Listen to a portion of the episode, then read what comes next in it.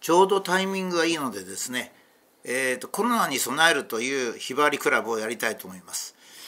えーと、簡単に言えばですねあの新型コロナのあの流行は多分さまた冬になったりすると流行はまあ普通に考えると必ず来ますね。それから、え、インフルエンザウイルスとの関係をどう考えるかっていう問題もあるしそれからまたどっかでですねえ、新しいウイルスが発生する可能性もあります。まあ、その時に、うん、今度みたいにうろたえないでですね、えー、じっくりと作戦を練っておくってことはできるわけですね。まあ、備えあれば憂いなしと、まあ、日本のことわざで言うんですけどまさにその通りで、えー、今年はですねまあ今年も備えはできたんですね。だけどそれはもう大常に大至急でありしょっちゅうニュースに目を通し、まあ、WHO からのアドバイスを受け、えー、専門家会議にの議事録に、まあ、消されちゃったんですけど、えー、目に通ししかも自分自身で次々と計算して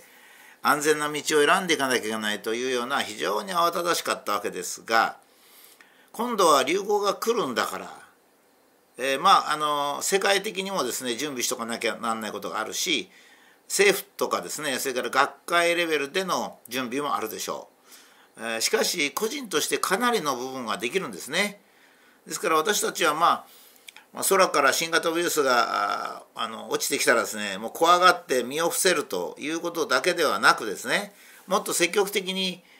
えー、まあ、対峙するというわけではいけませんがそれに類似した方法は取ることができるわけですね。でこのブログではですねまず第一に知識を伝えたいと思います。っていうのはですね、えー、こういうふうになりますとあの知識がま非常にこう広く変なのがいっぱい出てくるんですね。まあ WHO が心配してるようになんか、えー、呪術みたいなものでですね、えー、これを信ずれば新型ウイルスあの新型コロナ防げるよとかですねまあ本人たちは非常に真剣なんですけしょうけどもまあ合理的な根拠を持たないと、まあ、いうようなものも多いんで私なりにですね私はあの知識というのはもう私の考え方は真正面なんですね。真正面というのは分かんないことは分かんない。分かることは一応分かる。分かるっていうのもデータベースで分かってることが必要だと。だからまあデータが理論ですねそれがしっかりしてる必要があるということでまあ、皆さんには私が考えたですね考えたり調べたりした知識の中で、まあ、これは、えー、ひばりクラブですから個人が健康にこの冬をこの今からですね今8月が終わりましたがいよいよ秋に突入しますので9月10月から来年の春ぐらいまで、まあ、これこういうふうに考えたらまずいいんじゃないかということを専門家や指揮者、えー、いろいろな機関のアドバイスなどを受けてですねやっていきたい。知は力ならいいって本当なんですね。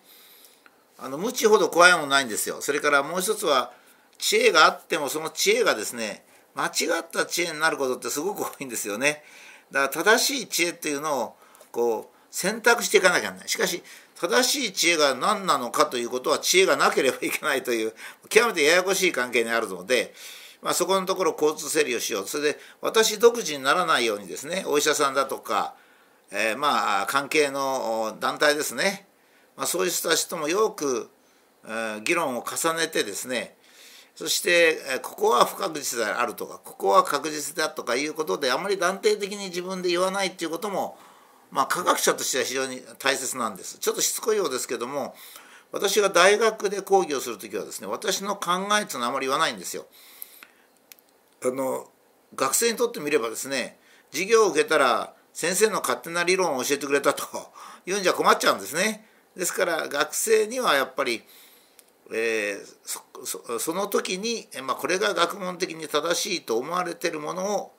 伝えるんですね。で僕は自分の考えを言うっていうことになると、えー、まああの学生とたまにはコンパなんか行ってですねまあ大いに酒かなんか飲んでビールなんか飲んでそれで話す時には、えー、僕はこう考えるんだけどねとこう言ったりします。このコロナに備えるっていうかこのひばりあのブログってちょうどその中間なんですね。私の考えも書くけどもできるだけ学問的に忠実にと。このコロナに備えるではさらに進んで学問的に忠実であることを念願しながら進めたいと思ってます。それから第2にこれは非常に重要なんですが病気は免疫で防ぐことができることがあるといやこれは言い方が大切なんですね。けんけんあ病気をですね免疫だけで防ぐっていうのもかなり難しいんですね。しかし免疫を無視した自分の免疫を無視した病気の退治も難しいんですね。これはまあ有名なのはパスツールとベルナールのいろんな見解つってですねまあ19世紀までは病気っていうのは悪霊が自分の身について起こるというふうにま考えられてたわけですね。それは細菌も見えないしウイルスも見えないわけですから見えないものが体を襲うと考えるのは非常に難しいわけですね。しかもその後に、まあ、20世紀の後半になって、まあ、生活の仕方っていうんで体が壊れていくもしくは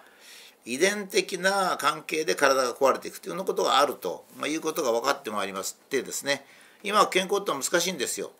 生まれつきそれから今までのその人の生活態度食べたもの生活環境ストレスのかかり方、まあ、そういったものを全部ですね遺伝子か何か全部考えなきゃいけないんでこれはですねまあお医者さんに悪いんですけども必ずしも医者だけでできる問題じゃないんです。それからもう一つ逆に言えば、えー、これお読みの方が自分一人でできることなんですね。つまり、えー、全体像を明らかにするのはものすごく難しくてどうしたら健康かっていうのはものすごく難しいんですね。この前もう2年ぐらい前でしょうか、まあ、極めて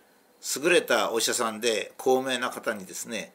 どうして病気になる人と病気にならない人といるんですかと、まあ、遺伝子のもともとの遺伝子の異常とかそういうのを別にしたら、えー、非常に健康な2人がいてそのうち1人が病気して1人が病気しないっていう時には何が分かれ道なんですか一般的なこの概念を教えてくださいっつったらその先生はまあ素晴らしい先生なんですけど謙虚なんでいやそれはまだわからないんですよと、言っておられたんですね。ですから難しいんですがまああの風邪ですからね相手が。ですからまあ一応免疫あの流行性の感冒ウイルス。ですからまあ免疫が一番中心になります。そそれを育てるというか強くする。これは今からやればですねギリギリ間に合います。というのは大体ね、まあ、いろんな医学的にも何日ぐらいとかいっぱいあるんですよ。もう瞬時にできるやつもあるんですが大体人間の体っていうのは3ヶ月ぐらい経たないとダメなんですよ。これはですねどういうことかって言いますとね例えば足を鍛えようと思ってランニングを始めるとそうするとランニングを始めたらその日のうちにものすごく足が速くなるとかマラソンできるようになるとかでことないんですね。あの人間の体っていうのは自分が決意して例えば毎日少しずつでも3分でも5分でもジョッキングを始めたとするじゃないですかそうすると体がですねあこれはジョッキングを始めたから何か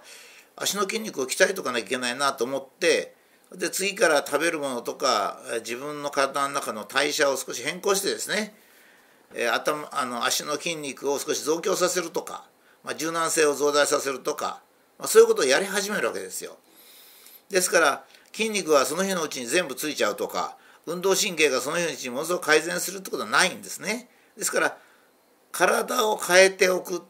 備え売れば売れ備えあれば憂いなしの備えをしてもですねし始めてから効果が出るまで3ヶ月ぐらいかかるんですよ。もちろんこれは年によって違いがありますからね若い人は早めに、えー、対応ができますけど、えー、お年を召すとやっぱり時間がかかる。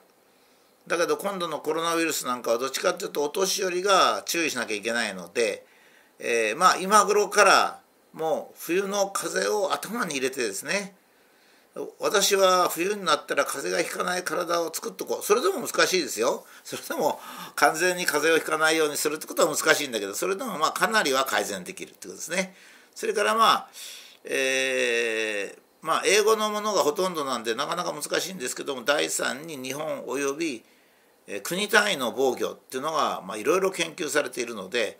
まあ、その成果を利用すると学会とかですね、えー、そういうのを利用するっていうのは僕としては、えー、この際、えー、そろそろ公演も始まってあの地方回りは多くなってきてるんですけども、まあ、地方回りでも、えー、情報は取れますんでねその度ごとにやっていこうと思ってます。もちろんこのひばりクラブの場合はえー、メンツもなければ何もなくてですねこのひばりクラブを見ていただいてる人が、役に立てばいいわけですから、まあ、その点では私間違ったら「あの間違えましたこの間違えました」って言いますんでね、えー、その時はそれを取り消して決してあの「なんでお前は間違ったのか」なんて言わないでください。できるだけ間違わないに全力は尽くしますが間違えるかもしれません。でこんなあのコロナになんで備えるんですかなんて当たり前のことにですねぐずぐず言ったのはですねやっぱり多くの人が間違ってるんですよね。知識がなくてもいい。だから中途半端な知識でいいっつってきちっとした知識をコロナコロナウイルスというものはどういうものかなんていうのは非常に大切な知識でそういうのをこうちょっと割愛してですね直接的に何食べたらいいのとかどこに行って注射打ったらいいのとかなっちゃうんですけどもやはり長期的に自分とか自分の家族を守るんだったらですねやっぱり知識が必要だと。免疫が増大させておくことが必要だと。それから世の中の知恵をですね取り入れていくのが必要だと、まあ、こういうことがありますのでね、えー、今日はちょっと長めに、えー、あの話をいたしました。